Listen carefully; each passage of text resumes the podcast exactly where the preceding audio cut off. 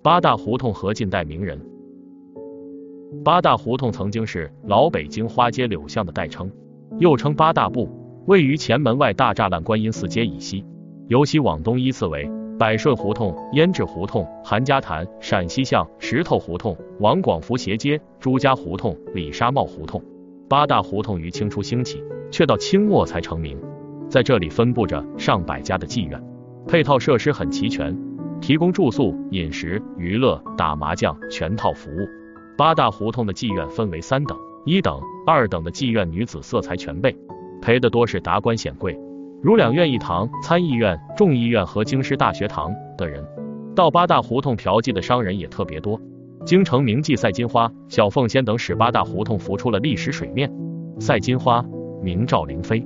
从小就穿梭于秦淮河的花船之上，化名傅彩云卖笑。同治七年（一八六八年），出身状元的红军娶她为妾。那时红军五十多岁，赛金花十六岁。婚后两人的感情很融洽，她以夫人身份随红军出使德、俄、和、奥四国。赛金花凭着她天生的交际，才能和东方女性的温柔，在欧洲的上层社会出尽了风头。回国后三年，红军病逝。于是赛金花重操旧业，到上海开妓院。直到有一天，有个叫钱润生的人暴死在他的卧室。他为了躲避官司，靠着户部尚书杨立山的关系来到京城，在八大胡同再开妓院，先名曹梦兰，后名赛金花。之后不到一年，八国联军侵略中国，攻入京城。赛金花住在归德军管辖的石头胡同，据说他就和八国联军的头子瓦西德好上了。这些都成为众多野史所津津乐道的以身救国、一厢情愿、以十六群抵挡八国联军的传奇故事。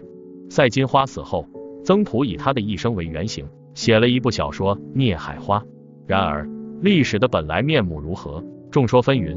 赛金花也由此变成了一个谜。小凤仙，又叫小凤仙，原籍浙江钱塘，父亲经商破产后，她被卖为奴婢，不久被卖到妓院，辗转到了北京。他一直被人们认为是艺妓，因为他曾经帮助过反对袁世凯称帝的蔡锷将军。袁世凯在北京当大总统时，云南都督蔡锷被软禁在北京。为摆脱监控，蔡锷到八大胡同寻花问柳，假装醉生梦死。就在陕西巷云集班，他遇到自己的红颜知己小凤仙。此后，他故意与小凤仙整日坐车游玩，夜夜笙歌，并为小凤仙建屋造堂，娶她为妾。小凤仙在此期间掩护蔡锷，躲避了袁世凯的迫害，使蔡锷伺机逃出京城，回到云南，在袁世凯称帝时举起了起义的大旗。蔡锷由于过度操劳，在日本就医时逝世。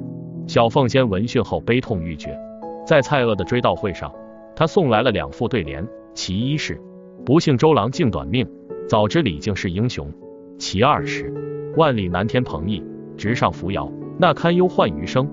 萍水姻缘成一梦，几年北地胭脂，自卑沦落，赢得英雄知己，桃花颜色一千秋。